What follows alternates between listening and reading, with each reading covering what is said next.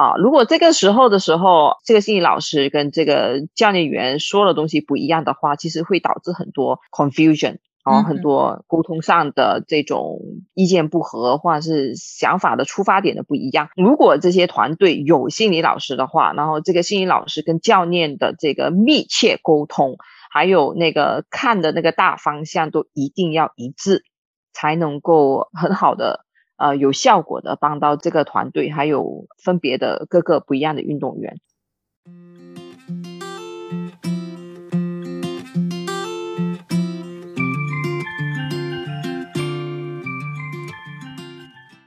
Hello，欢迎大家来到那些运动教会我的事。这里是一个通过运动来探讨人生、分享训练心得以及科普运动实事的平台。你是否还记得当初那股对运动的热血是什么味道？你是否还记得那些年运动为你的人生带来了什么启发？愿你出走半生，归来仍是少年。大家好，我是你们的主持人华龙。那些运动教会我的事第十三集开播啦！你是否也曾在比赛时怯场？冒冷汗，要不然就是总感觉不在状态，但说不上哪里出了问题。而每次和身边的教练或者队友提起，他们也只是叫你不要紧张，不要想那么多，要放松，去调整好自己的状态。但真正的压力却只有自己知道。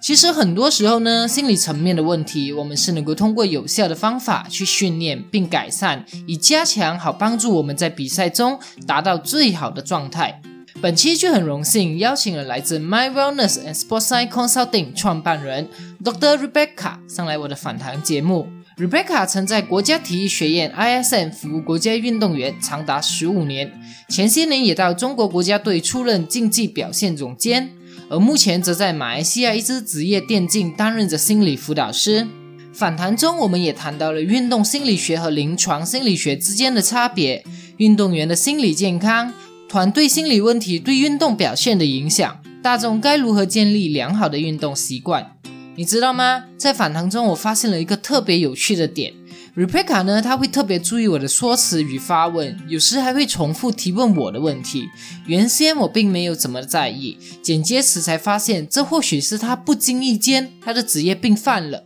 想要通过我的言语去更理解我问题背后的意义，好更了解我提这问题的动机，并准确的解答以给予我想知道的答案。这或许就是他所说的帮心理学成长的同时，心理学也对他的人生造成了影响。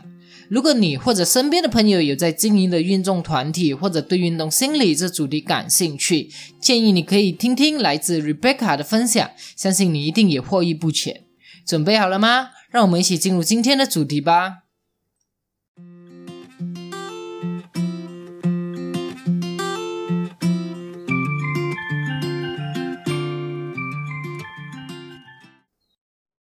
如果在以往呢，我们谈到运动训练，相信大家都会认为的是技术啊，或者是战术上的训练。但随着科学化训练慢慢的崛起，越来越多的运动科学家呢，也针对了各方面做出了深入的研究。好，帮助运动员们能够达到更好的运动表现。那今天呢，我们就很荣幸的邀请了拥有十八年经验的资深运动心理学家 Dr. Rebecca 来到我们的 Podcast 节目。他同时也是 Mind Wellness and Sports Science Consulting 的创办人。那更多有趣的背景资料呢，我们就让 Dr. Rebecca 和大家先做个简单的自我介绍。Hello，Hello，大家好啊，我是 Rebecca。通常一般人都都比较熟悉我这个名字，然后华语我姓王，叫苏俊。我我从事这个行业已经有今年是第十八年了，然后前十五年到十六年左右都是在马来西亚的国家体育科研所，可以这样子说吧，这都是马来西亚的顶尖运动员。过后的两年呢，一年半两年呢，我就在中国的国家队，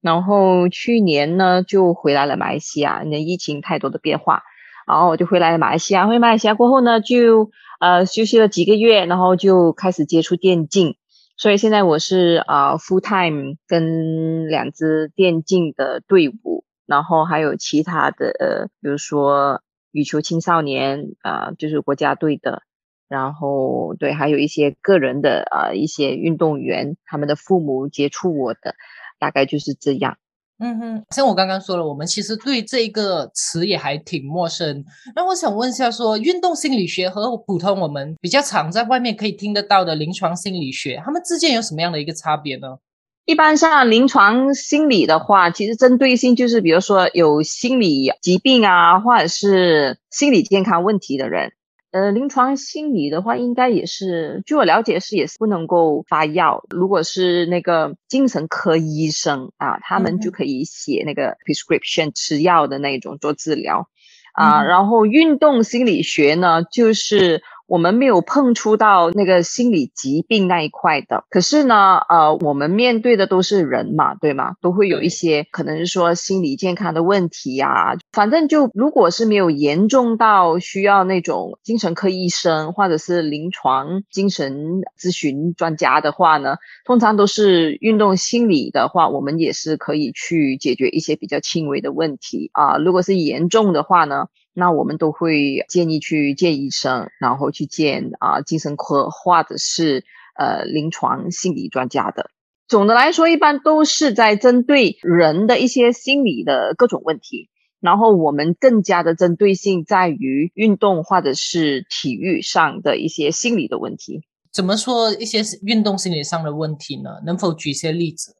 嗯，其实有些人哈会对运动员这比较特殊的这个群体啊有一些误解，就是觉得运动员然后他们表现出来的都是比较强悍啊、比较强势啊、比较壮啊这样子，然后应该不会有这块心理的这块这样的需要。可是对很多人都忽略了运动员啊就是一个身份，然后无论如何呢，运动员啊、教练啊都是人嘛，对吗？所以人呢也有脆弱的时候，人呢都有在非常高的压力下也有崩溃的时候啊，这是其中一点。然后呃，如果是说从运动这边出发的话呢，就看如何准备心理啊这一块，然后可以在比赛的时候表现得更好。这个也是大众对呃运动心理这一块不了解的东西，就是说只是觉得需要厂商啊锻炼啊，或者是去那个体能房啊加强身体的呃呃不足的地方，比如说敏捷啊，比如说力量啊之类之类的，完全没有考虑到说运呃运动员也需要心理辅助这一块。那这样听起来还挺冷门的吧，在我们的国家。对对对，可以这么说。一般人的话，开始一想到运动的话，肯定就是想到是呃身体 physical，嗯，哦，不会去考虑到 mental。然后其实这一块呢，在国外的话会比较普遍，然后在马来西亚的话呢，开始得到关注的话，我觉得可能是最近的十年左右吧。之前的话更加没有听过哈。然后，尽管是说，我觉得是近十年比较得到关注，可是，在大众来说呢，更加是非常少接触到的。因为我们行内人呢，其实这块太过专，然后专注在这行业的人呢，就是说也不多，所以呃，能够听见啊，或者是接触到啊，我们这一行的人呢，真的是少之又少。嗯嗯哼，对啊，就这样子听起来还真的是偏冷门，然后也大家并不怎么熟悉。那在这里我也挺好奇，呃，Rebecca，你当初是如何与运动结缘？呃，又在怎么样的一个契机下，你加入了呃运动心理学这一个领域呢？你本身是运动员吗？啊，我本身是我我是学那个空手道，嗯，然后空手道是比较。属于说有参加过比赛，虽然说没有到高级，然后至少呃有体会到那种心理的需求啊之类东西种种啊，然后需要训练啊之类的。然后其他的运动呢，就只是说是当做是锻炼身体，就比如说游泳啊之类的，打壁球啊，玩羽球啊，这是比较属于是玩玩的那种情况。然后呢，其实进入到这个体育，就或者是运动这这块呢，也是一些机遇，一些缘分。呃，我没有刻意的去安排说一定要学这块东西。之前首先是学是学营养的，OK，然后营养的时候呢，那我遇到一些健康的问题啊，我本身自己试着怎么去解决，因为还是还是名学生嘛。过我体会到哦，你要一个人健康或者是有健康的体魄的话，其实只关注吃是不够的。然后刚好那个那个时期就大概是二千年和二零一年左右，我毕业那时候。然后那时候其实大众对营养也不熟悉，你就想那时候已经是二十年前，大众对营养也是不熟悉的，就造成其实那个就业机会不多。然后尽管是有的话呢，那个工资也是非常偏低的。哦，然后我就觉得，哎，不如去试一下，看有没有别的出路。然后就找了一个半工读的一个机会，然后就，然后我就继续念那个科研，就 sport science。然后念了 master 过后呢，就慢慢的对这个运动心理的更有兴趣，就开始转了。我的 master sport science 的话呢，是主攻是运动心理的。过后毕业呢，然后我就呃也是机缘啦，就在国家体育科研所那边就开始在那边工作。就那时候是二零一四年，呃不是二零零四年，二零零四。嗯，对，二零零四年就开始在那边工作了，就那时候开始就一直从事这个运动心理的，到现在就没有继续运动营养那一块，属于是完全是转了。然后可是呢，我觉得那个知识，就说在营养的那边的专业呢，帮到我。为什么呢？因为我们在国家体育所这边工作的是团队性质的，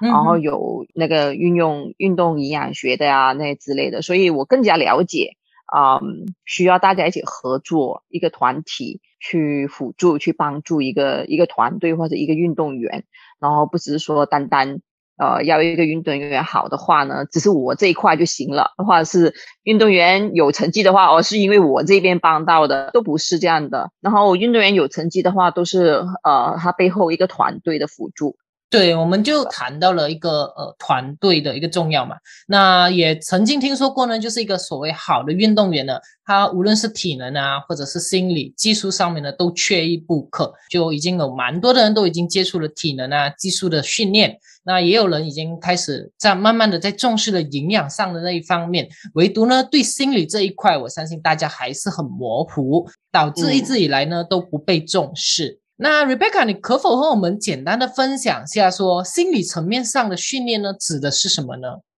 心理上训练的话呢，就比如说教一些运动员他们一些心理的技巧啊，基本的呃运动心理的知识，过后呢才是针更针对性的一对一的咨询，那个是最终的。我们工作大部分的时间都是这样，因为每一个运动员都不一样。需要针对性的去解决一些问题，或者是给予一个应对的方案。群体的话呢，只能够是谈一些群体类的那个课题，就比如说啊，团队精神、团队目标啊，方向是怎么样走，那些就比如属于团队的一些，可以在小组或者是大组里面讨论。可是深入到个人的时候呢，就得做个人咨询了。所以，我们大部分的时间呢，都投入在啊运动员的个人咨询那一边。这样子听来，就是说，可能运动员他们面对了一些问题，就在去寻求呃运动心理学家的一个帮助，对不对？就可能跟你们呃约一个时间，然后就咨询。对，可以这么说。像以前我们在国家队的时候呢。就是每个每个运动员咨询的，我们就说实践的，我们都会被分派到好几个队伍，因为我们里面大概说我们运动心理部门的话，比如说啊，有八个 full time 的那个 practitioner，然后就好比说 Sea Games，OK，东南亚运动会的话的项目就有三十多个，所以不可能说八个工作的，然后可以照顾到这么多个团队。那只能够依据重点项目来分配一些这些工作，还有工作量。当然，啊，也要根据就是说那个重点项目的那个那个 level，比如说啊，奥林匹克的运动项目，然后亚运会、共运会，才到那个东南亚运动会这样子分配下来，然后来分配我们的工作时间。一般上一人呢会分到四到五支队伍。然后呢，我们的时间就依据这样子分配咯。好比说，我看故事羽球队的啊，然后啊，我的计划啊，怎么样开始，怎么进行，到最后针对性奥林匹克的准备期、赛期这些东西，从头到尾都是我去策划，还有我去进行。这样子有一个好处就是。我们的时间会会放到那个项目理解的更多，然后针对性的更好，接触的时间越多的时候，然后运动员也会，运动员跟教练员也会跟我们更熟悉，然后这样子的话会更方便，对那个个人咨询更好一点。因为首先运动员需要信任我们，才会把心里话带出来，感觉啊，熟悉、信任这些东西需要都要时间的啊，不是一两天，然后你就要求啊运动员打开心扉跟我们说说完全部东西。所以我们这样子分配工作的时候呢，就能够就能够确定到，OK，我们一个工作人员，然后能够放足够的时间在一个队伍，在一个团队里面，然后 so that 我们是从头。到尾，然后到准备比赛都能够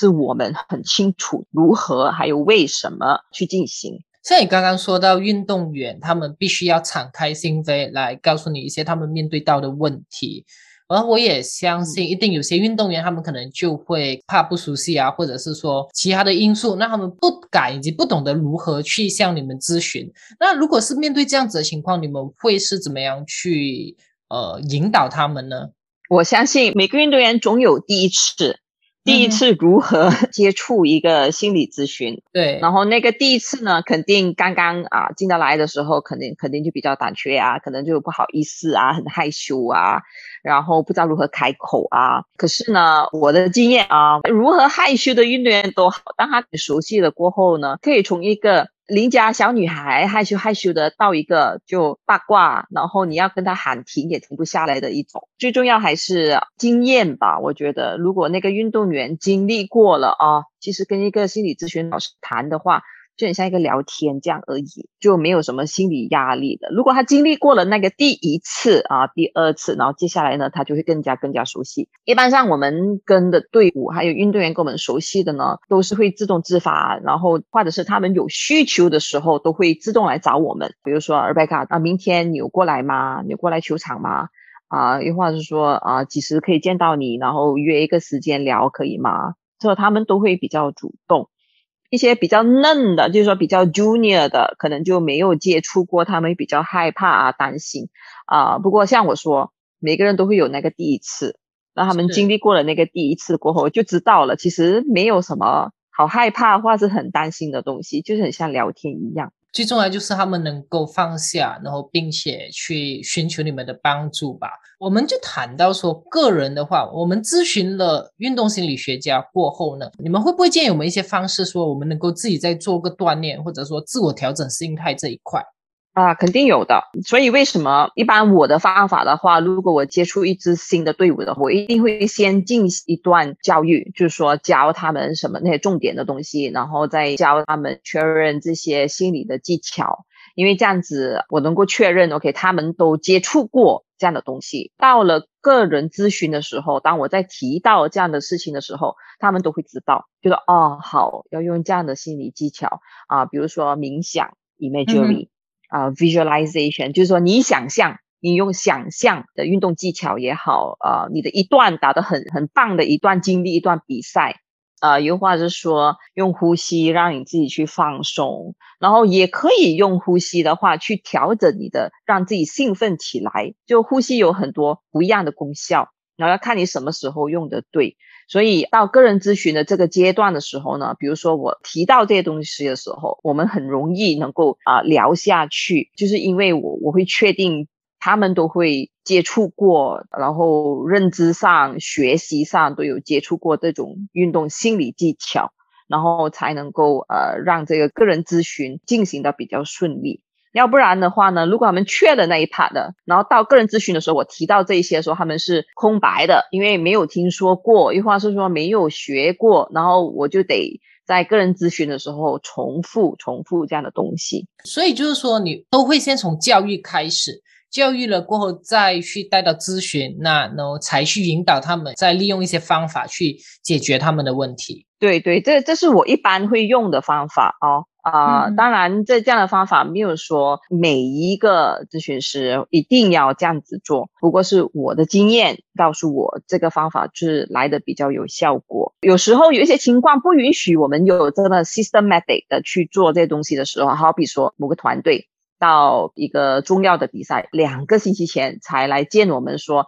需要我们的帮助，所以那个在短短的时间里面呢。没有办法做的那么 systematic，那么有程序的方法的时候，只能够是直接进入这个团队面对什么问题啊？谁是重点的人员在这个问题上，然后只能够这样子针对性的去解决问题。这个当然这个情况是特殊情况，如果是说一个新赛季，就是说教练已经来接触我们说，哎，一月我们要开始了啊，然后我们十二月尾的最后两个星期，大家都归队，然后我们可以做一些东西，然后等新赛期的时候，然后我们就可以有更好的准备啊，这样子就不一样，这样子我就可以更好的去计划怎么开始。啊，我的那个心理锻炼、心理训练的一些计划，所以看来心理层面上的锻炼呢，也是需要一段时间，而并非说个短短的几个星期就能够去处理好。我这里就想要肯定的。那这里就想要跟你谈谈一下关于运动员心理健康的问题。就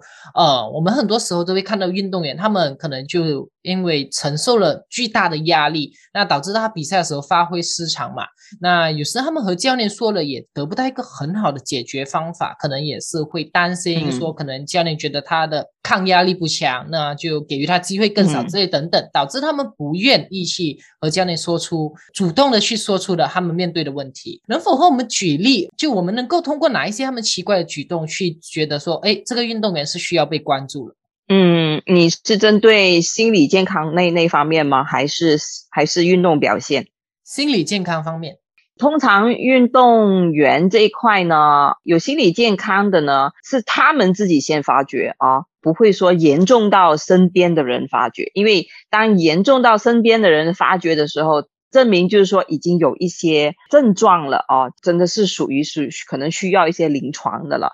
说如果是说一般是他们自己觉得有问题，就最普遍的就是呃睡眠问题。其实睡眠不好的时候就是一些症状，可是这个睡眠问题呢，有时要看是因为呃训练量太大，然后导致的睡不好哦。如果你是运动员的话，你肯定有经历过。就说有时候那个训练量太大了，然后你身体是被啊激活，在某个几小时过后，有有一些也是会面对说不能够放松下来，然后进入到很好的睡眠的时候。如果排除不是这个原因的话呢，那我们需要去排查，然后看一下是什么原因导致长期都睡不好。我手上有遇到过的，有有试过三年到四年都失眠的这么严重的问题。然后我接手的时候，他已经其实也有三年已经睡不好哦，就说之前他咨询的人没有帮助到他解决这个问，导致他的身体他的这个身体时钟已经是严重的打乱。嗯这个情况这样的时候呢？呃，我们试了好几个方式，就比如说呃人性化的，就比较 holistic holistic approach 的，就是比如说 aromatherapy，比如说用放松的方法之类之类等等，都解决不了的话呢，然后一般上我就会这个把它推荐去临床的心理那一块了啊啊，如果是比较轻微的时候呢，有时用一些这种比较。普遍上的生活性生生活上的一种这样的手段这样的方法的话，可以解决，那就是最好了啊！因为我有营养的这个背景，所以我会配合用心理跟营养这一块呢，来帮助呃运动员睡眠这这块。比如说睡前啊，大概三十分钟到一小时之前，然后用一些怎么样的啊食物利于助眠的，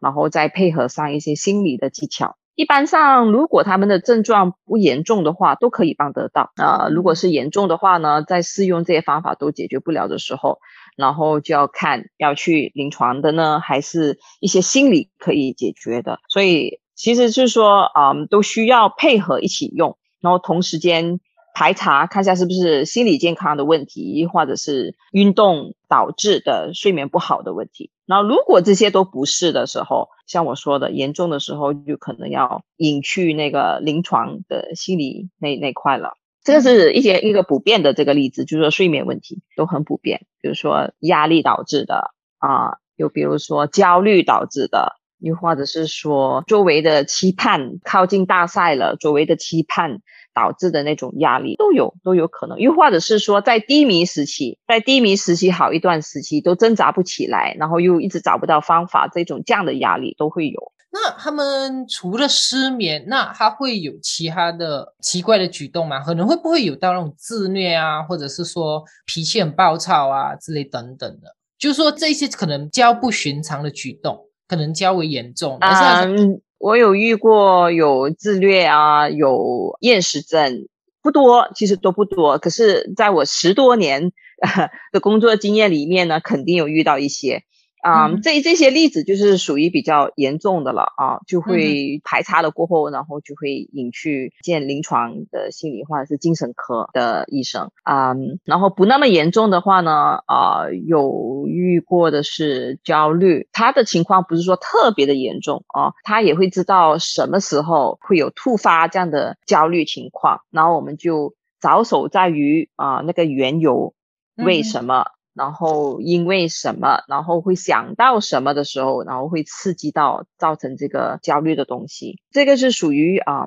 不严重啦。就那时候是我跟这个运动员，他跟我配合，然后我们去解决这个问题。那我们也谈了比较多，都是这些都是属于个人的问题吧？对呀，因为心心理健康嘛，当然是个人的了。那我就想问看，说这样子的问题会不会也会在团体运动里面发生呢？就是我也不确定了。那我就这么说，团体运动呢，相较起个人运动了，那他们就人来的更多嘛，人多的地方自然而然就会，我们很常说就会有政治啊之类等等，也就会有很多的心病。那他们又因为有些心病，他们的默契也不能够很好的配合。那有没有一些是说曾你曾经带过的团队运动里面呢？那他们所面对到的一些层面、心理层面的问题？OK，就是说运动心理表现的问题吧，是吧？嗯哼，对，嗯，可能可以解释一下吧。个人项目跟团体项目，首先都跑不开这些政治的或者是啊人跟人的问题，只是说，只是分别在哪里呢？其实你回到他的个人单位，其实都是个人。只是说呢，啊，我们在跟团队项目工作的话呢，它的复杂一点就是可能要考虑到的层面更多一点啊，因为是很多人结合成一个团队嘛，对吗？嗯。然后个人项目的话，其实就是他个人，可是他们这两个不一样的这样子的东西，其实有好有坏啊。比如说一个表现的压力，团队项目这边呢，相对的话，他们的压力会少一点，因为团队的话呢是大家一起配合。就是说我不能，我有我的队员来呃辅助我，support 支持我。然后个人项目的话呢，你 do or die 就是我了。我今天状态好，然后有机会；我今天状态不好啊，可能在场上就是死的就是我自己了。然后也也没有人可以支持，也没有人可以分担那种压力。呃，我我说的比较简单一点啊。如果说要解释成个人项目跟团队项目的一点啊，心理层面上的一种分别啊。可是如果是说其他层面的东西，在团队项目的话，比较复杂一点的就是啊，沟通上啊，然后信任度啊，相信可以做到啊，这些东西就是团队项目的比较需要更关注一点的东西。然后这些东西其实在个人项目的话就不需要去担心了。因为其实就是他自己嘛，也他也不需要跟别人沟通，他最多是需要跟教练沟通，那他就自己下场了。是，然后信任的话也是他自己，他要相信他自己，没有 partner，没有团队，就是心理心理的话呢，就是这一方面团队跟个人的不一样的东西。然后比如说现在我我做的这个团队是属于团队项目啊，那个电竞不是属于个人，然后人不是说特别多五个人。我非常注重在这个信任啊、沟通啊，非常非常的重要。然后也不只是说运动队员跟队员、队员跟教练的信任也是非常的重要。就比如说一些决策、一些技术上的东西，教练做的决定，然后需要队员非常非常的认可。哦，要不然的话。那个目标还有那个心不是一致的，所以团队的话比较复杂一点。我们做到要做到就是怎么样让大家真的是那个心是一致的啊，那个有时候不是那么容易做得到。可是呢，everything back to 就是说什么都归于沟通，什么都归于沟通，就说有什么东西拿出来谈，你觉得这个不对，为什么拿出来谈，让大家知道啊？还有另外一点就是尊重。在团队里面对其他人不尊重的话，其实非常非常不好搞。所以如果是这样子分出来的话，就变成心理运动心理层面，就是个人项目跟团体项目非常明确的这个分别在这一边。所以当我们心理咨询的话，我们跟团队项目就需要注重这些东西；当我们跟个人项目的话，然后注重些什么，我们要很清楚。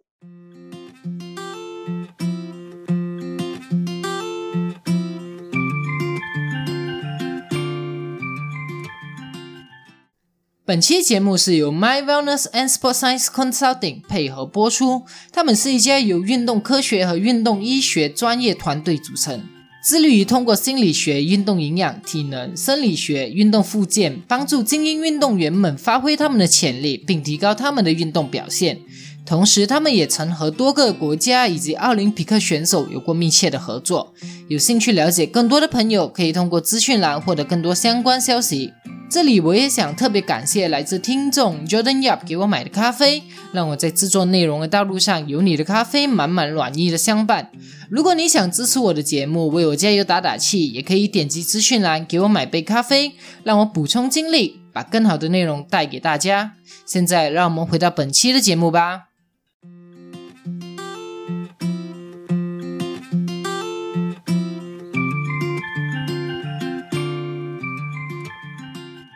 像你刚刚就有提到说，在团体项目里面呢，就会有很常发生一些像信任啊，那然后可能缺乏沟通。我就举个例子吧，就我我本身自己是接触篮球，之前就有听说过类似这样子的情况。呃，因为我们篮球是由十二人组成，那就有些可能选拔的时候啊，又会有可能他们觉得教练的一些教练的标准不一。那或者是觉得呃教练有偏爱某些球员，然后导致到呢，即使说他们凑合起来，他们又觉得哎，可能教练偏袒那个球员，可能大家上场机会又不同之类等等，就所谓的信任。那其实，在这样子的情况下，那大家很自然而然就不能够很好的配合，做到很好的表现。我是想要问的是呢。这教练呢，能够做些什么去把这方面的问题给处理好？就有什么建议吗？这方面呢，其实如果是那个团队里面有心理老师的话，然后这个教练又不怎么熟悉说这些心理的东西的话，那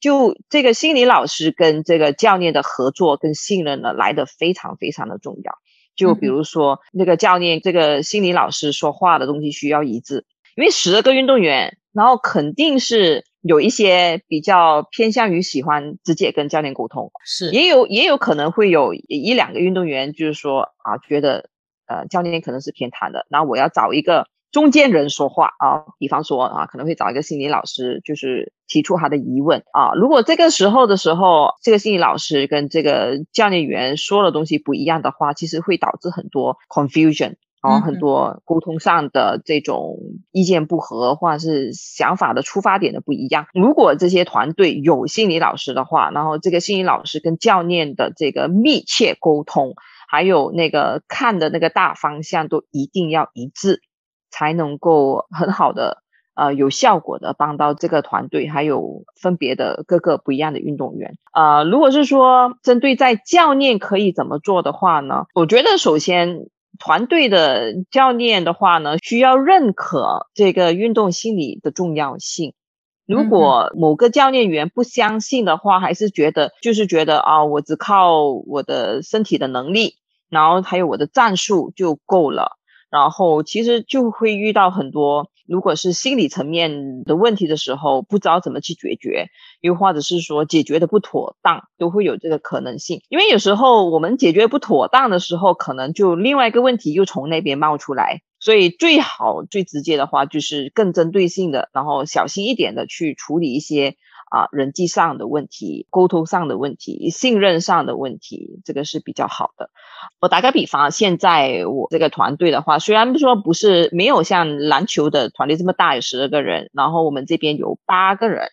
八个运动员，然后加教练跟领队，还有我的话，就一共十一个啊。我们要解决问题的时候，沟通上问题的时候，我给他们选择说，这个问题其实是运动员跟运动员的，OK？你会希望？教练员就说加入吗？然后其实他们都一致说不希望教练员在里面。我说好，可以。那他们的选择是我在里面啊。我说可以。我说可是呢，我说我不会去带领你们的讨论。我说我要你们自己去讨论。我呢，可能站出来的话呢，可能是我觉得，哎，你们讨论的方向偏了，又或者是说有人开始情绪上激动了，然后我才会跳出来。我说要不然的话呢，我要你们。是自己去带领这个讨论，自己去找解决方案，自己去更主动的去找解决方法，还有去沟通。所以我会选择这样子。然后那一次试过有用过这样的效果的时候，就我觉得挺好的啊。然后讨论的时候，我就有教他们，就是说一些更有效的一些沟通技巧。这些在心理咨询或者是那种 couple therapy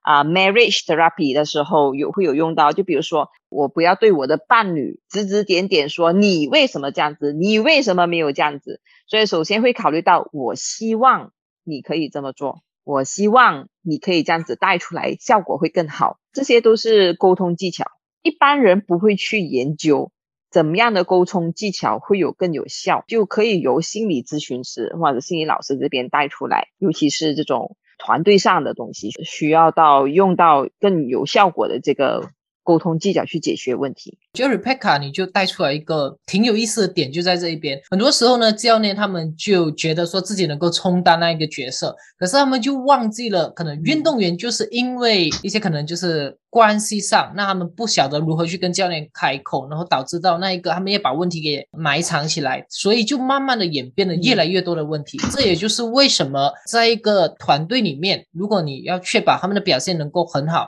那心理层面必须要找一个运动心理学家加入你们的团队。嗯，对对，可以这么说。我我也没有说必须，就是说可以有的话是更好啊啊，因为往往呢，这个人呢，就说这个心理咨询师可以充当比较中庸的位置，就是说不会偏帮谁。当然，这个中庸的位置呢，也要从我们平时在队里面跟他们的表现出来，没有说。不会表现到跟某一个运动员 A 特别的亲密、特别的好，又或是说跟教练特别特别特别特别的要好这样子。如果是平时已经是已经表现出这样的话呢，然后其他运动员也会考虑到说，哎，你这个心理老师也是不中庸的、不 neutral 的，因为你跟谁谁谁特别的好。就 back to 我们的专业了。平时我们在队里，我们去表现我们的专业态度，我们可以跟他们沟通没有问题，很友善，可是不会去偏帮，也不会说呃热肠。然后跟谁谁谁谁特别好。我身边呢有一些听过的例子，就是心理老师会跟运动员好到，就是说啊，一起去唱卡拉 OK 啊，一起去看电影啊。我觉得这个是就是不不专业的表现了。因为当你做的特别特别的要好的时候，到分不出你是心理咨询还是你是朋友的时候，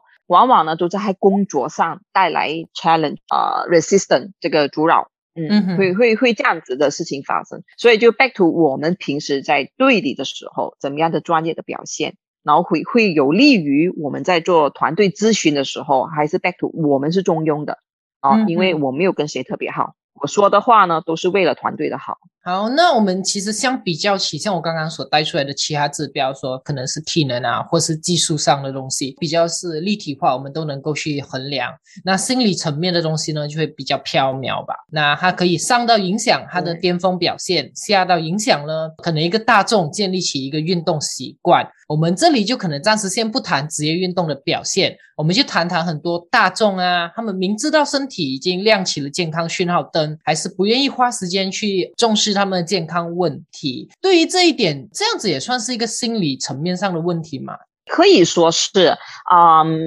运动心理的话呢，有分两项，一个是 sport psychology，就是运动心理；另外一个是 exercise psychology，就是华语你翻译起来其实也是叫运动，对吧？一个是 sport psychology，一个是 exercise psychology。OK，就是可是一个是比较大众的。啊，一个是比较属于竞技一点的啊，啊，就是 sport psychology 是属于比较竞技那一种，然后 exercise psychology 是属于大众的。在 exercise psychology 这一块呢，就是主要呢就是针对性大众为什么是没有那个鼓励性去运动，或者说为什么一开始了过后呢，然后坚持不到最后，就都会研究在这一方面的东西，也有这样子。可是呢。一般上哦，这种这样的工作在大众里面呢，都是被体能教练呢都包揽了这块工作。体能教练呢都会说啊，怎么去鼓励这个人继续锻炼啊，然后去也许找出为什么他不能够继续啊。心理老师在这一块呢是找不到吃的，就是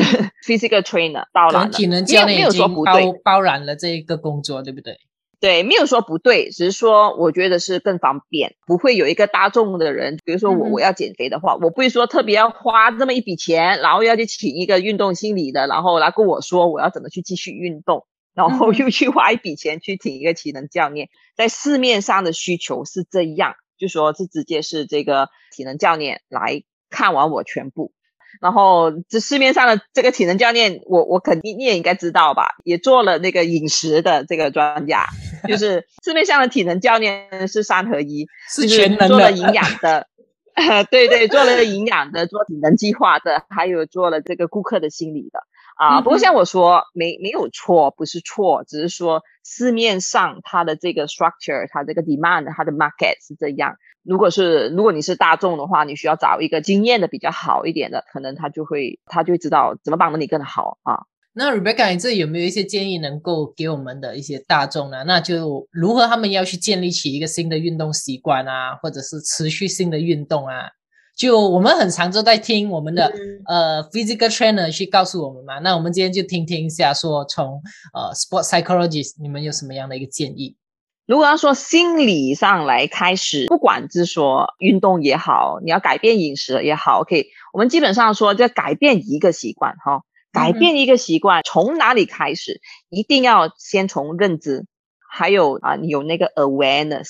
嗯，为什么我需要？给，当然你去到 awareness 之前，OK，你一定要知道我的身体现在是什么状况。我的身体是很健康呢，所以我需要保持呢，还是我的身体健康不行了，然后我需要做改变？在这个健康方面来说呢，大众需要有这个认知。才会去找资料，才会去看看哦，我需要做些什么，或者找一下市面上人家都在做什么，然后接下来一个步骤才去做决心，我需要改变，还是在很开始呢？我需要改变的过后呢，还是要有一个行动，就说好，我现在真的是要做了，做了过后呢，接下来也是一个难关，就说我怎么持续，那个很不容易。我就很多人会三分钟热度吧。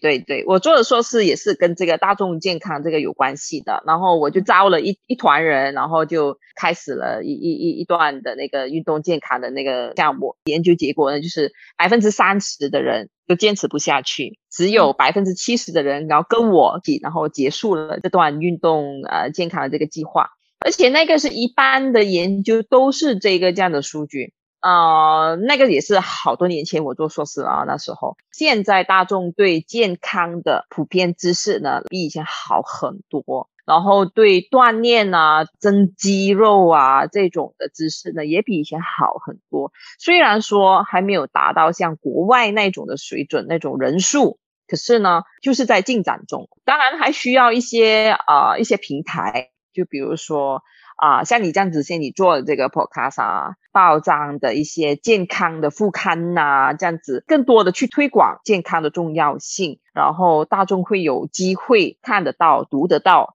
啊，才会更了解到哦，什么是现在什么趋向，健康的什么趋向。好，那我现在需要怎么做？还有一些 resources，就是说我我需要说我去哪里找资料？因为现在网上太多太多的资讯，可是不一定是对的。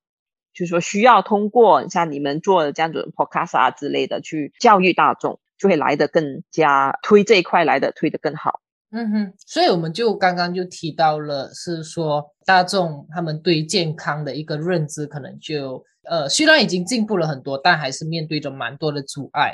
嗯，我就想问看一下，说那运动心理学目前在马来西亚呢，你个人觉得他们面对最大的挑战是什么呢？你是说我们做专业的吗？对，做专业的，就专业的运动心理学，在马来西亚目前面对最大的挑战是什么？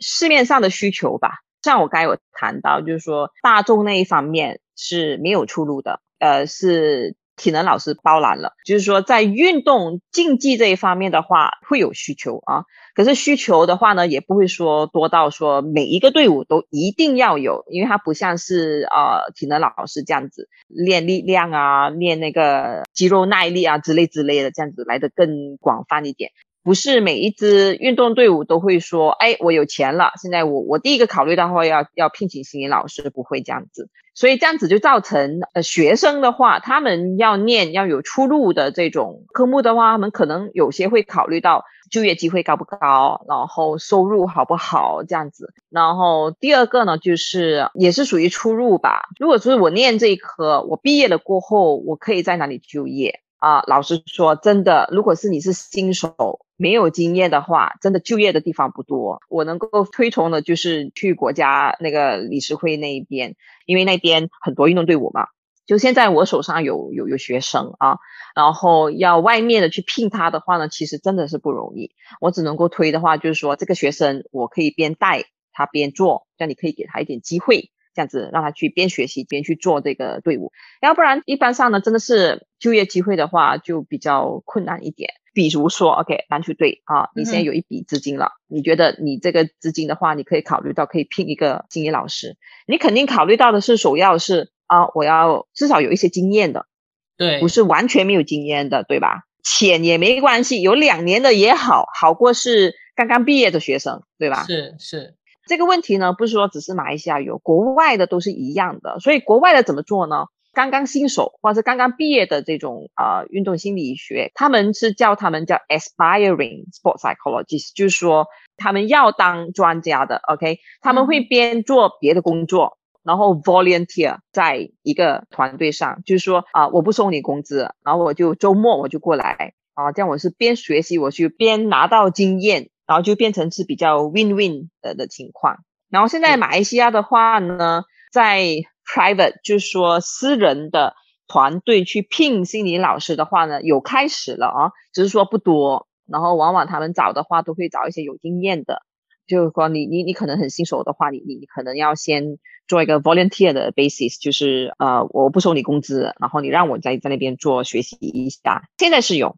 只是不多。那马来西亚呢？目前有哪一些运动团体？像你刚刚说的 private 的，已经有开始在接触呃运动心理学，可否让我们知道一下？有在聘是吗？你是说对，有在聘自己的呃心理老师？呃，我我在做电竞了哦，然后肯定电竞了，然后我是副台啊，羽球队有国家羽球队，我明年有国家队在接接洽我，然后明年我应该会开始，先不能就说说是哪一个团队啊，可是是他们私之下跟我，之前壁球也有啊聘诗人的，最近好像又没有了啊，还有足球队有，那那些职业团队呢是比较松一点的。你看，我刚才我刚才提到的都是足球啊、羽球啊，还有电竞啊。你看，就是首先考虑到就是这这些队伍他们的那个资金是比较呃 OK 一点的，才有那个能力去拼。嗯，然后这些队伍呢，然后啊，除了电竞啊，除了这些队伍呢，肯定就是已经有了他们自己的体能团队，然后过后他们才会考虑这个。嗯，为什么我说除了电竞呢？因为电竞不考虑体能。其实是说不是不需要啦，其实我在推倡他们都是啊健康的体魄，然后吃的健康一点，然后加上我是合格营养师，所以我都会推倡他们健康的饮食，然后都会尽量去动动去锻炼这样子。吃那一方面啊，偶尔看见他们吃不健康的，然后我就会灌输一点知识给他们，尽量只能够做到这样。目前为止，呃，电竞的，因为他们。他们觉得，嗯，我我能够享受的是是吃，你不让我吃，然后影响到我在 我打 game 的时候的表现，真的他们会这样子说。所以你你你你要怎么克制他们？因为他们觉得我不需要去控制我的饮食，因为这个不是我这个专业需要的东西，可能就不是他的首要考量。对呀，然后你让他们锻炼的太辛苦的时候。然后就说我运动到太累了，我我现在打 game 打的影响到我的表现，都有。我相信我说了那么多，大家都应该开始理解了运动心理学的重要性。那如果今天我对运动心理学这个专业感兴趣，在马来西亚我能够通过什么管道去加入呢？嗯，加入吗？嗯，或者说我可以在哪些大学可以就修读有关运动心理学这个专业？啊，运要运动心理学这个专业的话呢，有两个方向可以取决，一个是去念啊这个 psychology 学士的的位置，然后从那边呢念硕士的时候才专入去运动心理 sport psychology。另一方面呢，可以从 sport science 的角度进入，就是先念这个科研的，然后再专这个 sport psychology 的都可以。然后，如果是大众的话呢，还是有兴趣的话呢，然后这个社交平台都有 Malaysia Sport Psychology Association 在 Facebook 有这个 page。然后呢，有啊国际性的话呢，对对马来西亚比较直接有联系的是啊 ISSP，就是 International Society of Sport Psychology。然后现在呢，我是里面的啊其中一个委员。就是 managing council member 这个 ISSP 里面呢，然后有就是都都是专业的 sport psychologist 啊 professor，从大学的都有，然后呃我是从实践的啊那边。然后有颁发一些认证，然后考一些认证，这些都是对专业从事这个行业的人需要去关注，然后找更多这种资料。因为呢，嗯，就很像临床心理一样，然后你需要考他的认证，才能够啊是认可可以接，就说做这这个行业一样的道理。我们要让我们这个行业呢来得更专业，不是说街边或者是说谁说啊，我我是 sport psychologist，你聘我吧。对，就说以后我们需要更多的那个运动团队或者是大众需要知道。Sport psychology 这个是很认真、很正式的一种专业，一些很专业、受过训练的，要考这个认证的，才属于是说他们是做正规的，不是乱来的那种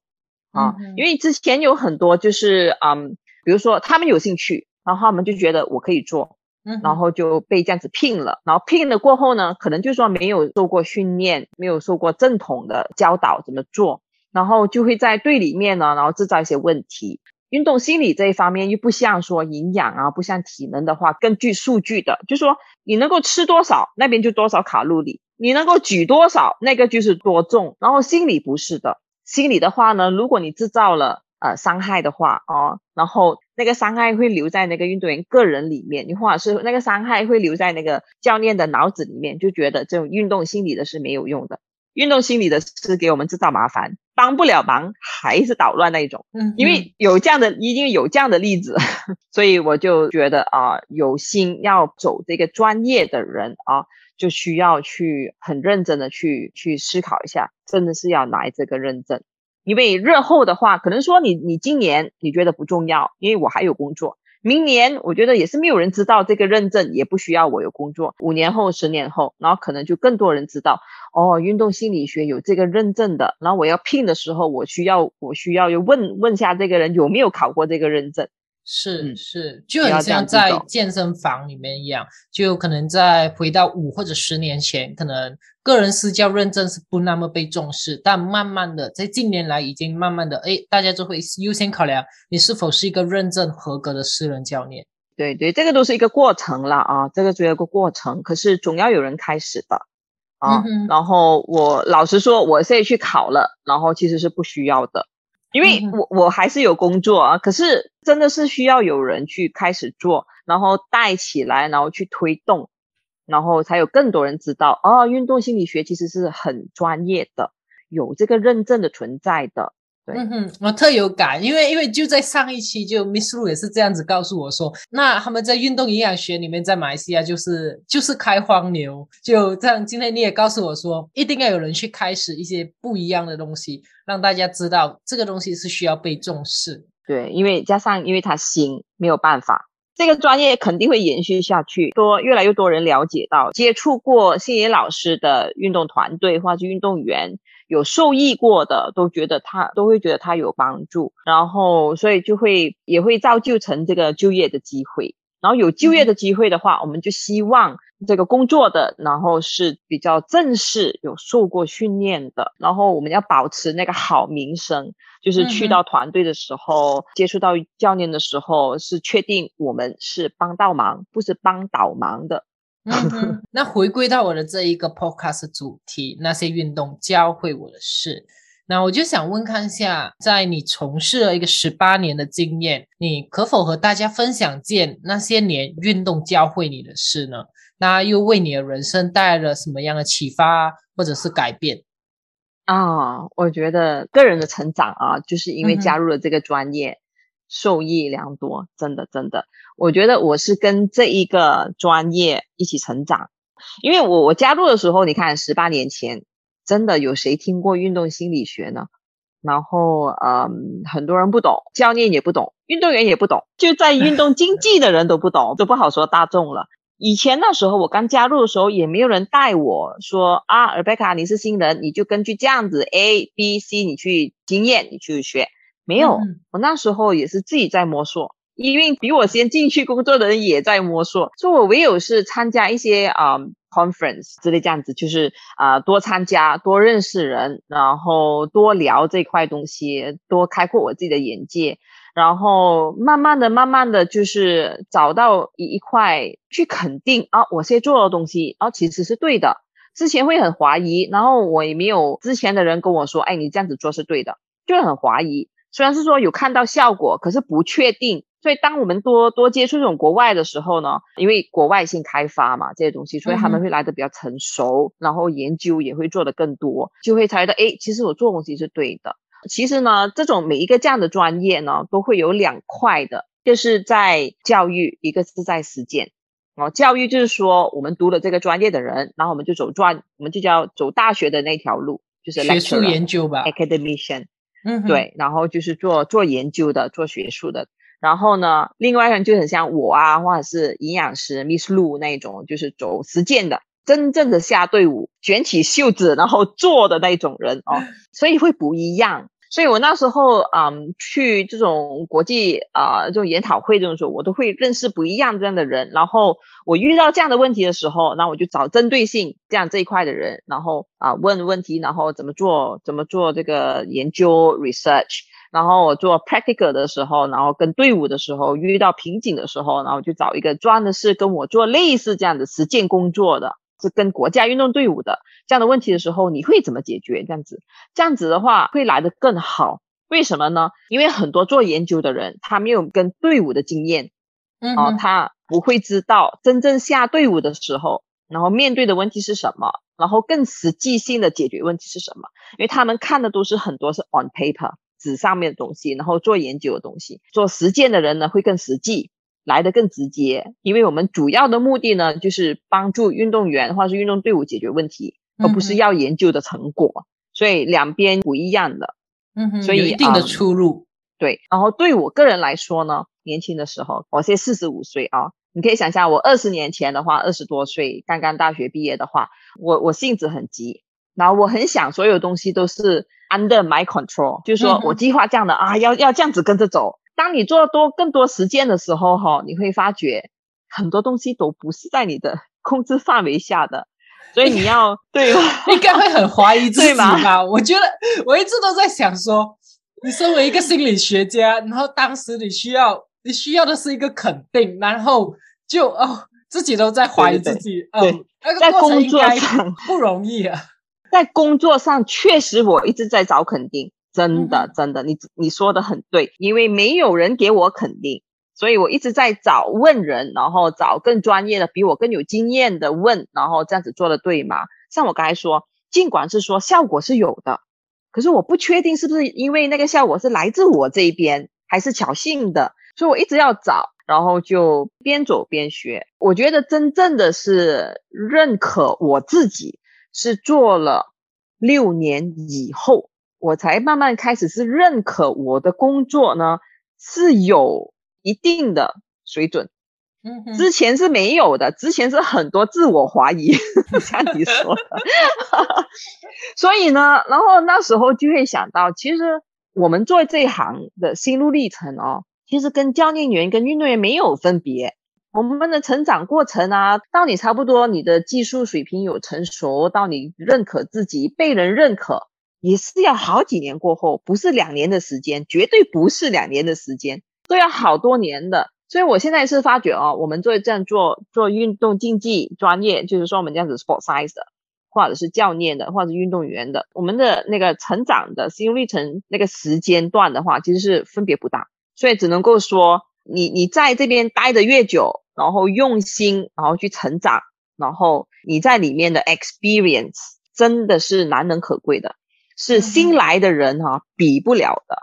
所以一样，我们我们对老运动员给他们认可的时候，就是说，你虽然体能不够他快，还是之类东西，可是你真的是有一些东西是他比不了你，就是你的经验。所以一样的，所以是我是自我肯定的时候呢，我要自我安慰。我的经验是是新来的工作的话呢是比不了的，所以我对我自己要有信心。嗯哼嗯哼，看来这个问题有触碰到你的点，让你感触蛮多。对，这这整个这整个成长呢，对我本身也是一个成长，因为边学习不一样的这种心理技巧，我自己也用得上。因为一直在就很像你做体能是吗？你也做体能这一块是吗？对对，你有做体能这一块吗？经营体能这一块。就常常都会有新的东西出来，对吗？嗯哼，对然后啊，呃，前几年呢可能就是说绑绑那个绷带呢，阻阻止那个血那个流通，这种这样的新东西啊。然后心理也是一样，会有新东西。然后当我们呃，就说接触到，然后学习到这些新的东西的时候，自己先去接触一下，自己学习一下，哎，觉得还很不错。不只是说我们学的这个技巧可以帮到运动员或者是运动队伍，然后更直接是先帮到我们自己 as a person，因为什么东西都好，先是人出发，才到一个是运动心理学。所以有时候，哎呀，你心理老师啊，你这样子顶不住吗？哎，我不是人吗？我也是人呢。对我之前就有问过我的一些，他们是在做临床心理治疗的啦。那我就问他们说，你们应该也是每天都在接受负能量，应该自己也是会崩溃吧？他就说，其实他们是有需要到特定时间，他们会去咨询另外一位心理专家，那他们会再把他的问题给清空，然后才再回到工作轨上。对对，嗯我之前参加一个学术的这个这个座谈会，然后那个 professor 本身就有这个焦虑症，然后他就说跟我们分享他的那个心路历程，然后他是演出来，他是有边说边演出来，真的那个那个震撼力，我是到现在都记得非常清楚，而且他是心理部门的 professor，然后他自己本身发觉他自己有焦虑症，他不能接受，他说。他那时候他是说他演出来，我是 psychology professor，人家怎么看我？我有焦虑症。其实到头来就是说，个人的单位就是我们是人，嗯哼，来到我们的身份，所以运动员也是一样。外面人看他们多强悍啊，多壮啊？多快呀、肌肉多发达啊，还是倒回那个个人的那个本身的单元，就是他是一个人，这个非常重要。好，那 Rebecca，我还记得出访的时候，你有说过你是获得了国际运动心理学单位的一些认证，然后你目前也有正在招收学生，就你计划培训更多的运动心理学家，就是实践的，对对可。否和大家啊简单介绍一下是个怎么样的计划，然后它有什么样的一个门槛呢？嗯啊、这个认证呢是由这个 ISSP International Society of、Sport Psychology 颁发的，然后它主要那边有两种认证，一个就是实践者 practitioner，然后第二种就是导师，然后这两个认证我都拿到了。先说实践的认证吧，实践的认证有两种啊，就是说实践的认证里面又分两种，一个是刚出来不久的啊，那个需要受过这个导师的辅导，就是可能要呃要求，好像最少最少也要四十个小时啊、需要导师的这个呃 supervision，然后呢也要最少有两年的工作经验吧，还有要有一个运动心理学的硕士啊、文凭，这是最低的这个门槛。然后另外一个门槛比较高的，就是我拿的那个门槛，就是要有八年以上工作经验。然后啊、当然那个八年工作经验你需要写完出来，就说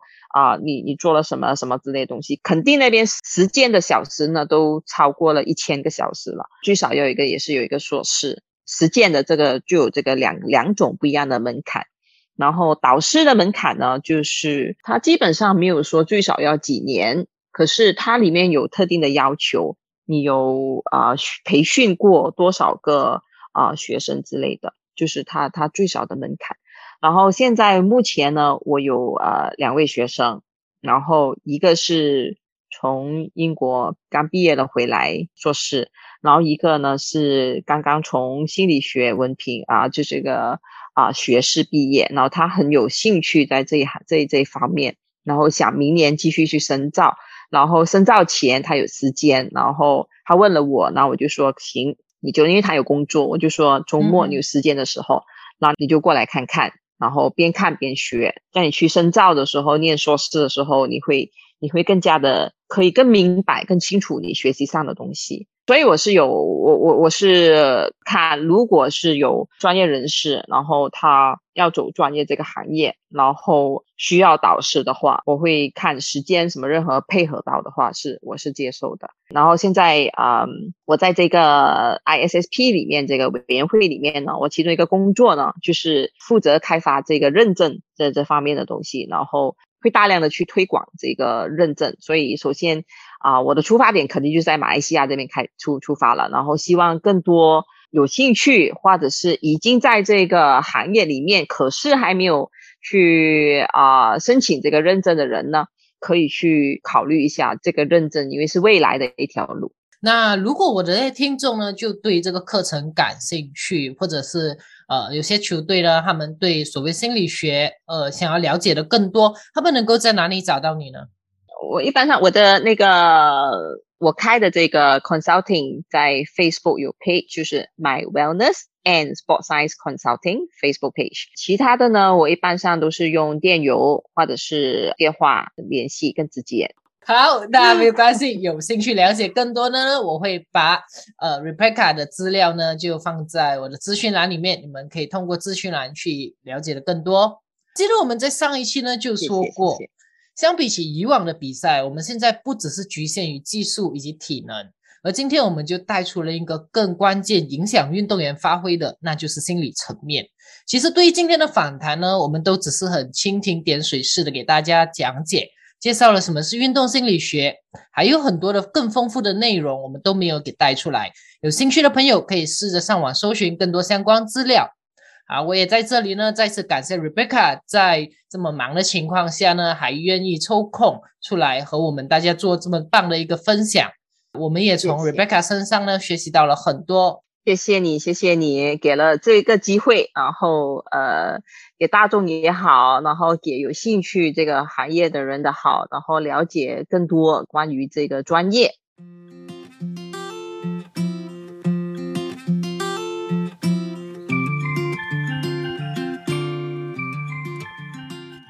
本期个人小总结。我还记得在出访时，我们就有谈到，其实很多大众他们在面对心理疾病后，他们不敢寻求帮助，因为对他们而言，这更像是个弱者，害怕大众会有着异样的眼光在看他们，因此只好自己埋藏在心里，轻则导致他们失眠，要不然就是食欲不振。但一旦压抑久了以后，则会引发更严重的问题。也直到近期因为疫情的关系，大众对于心理层面的问题才更理解且接受。访谈中，我们也提到了团队沟通的重要性。在这体系还不健全的情况下，很多时候我们都是一个教练，身负好几个责任，可从战技术啊、体能啊、饮食啊，到住宿、交通安排等等，都是教练一手包办。那当运动员面对问题时，他们也不晓得该找谁诉苦，谁又能帮助他们。在大的团队里，也可能存在着沟通与信任等等的问题，造成了理念不一，自然而然团队的目标也相对的困难去达成。这也是为什么很多大企业都会重视团建的重要性，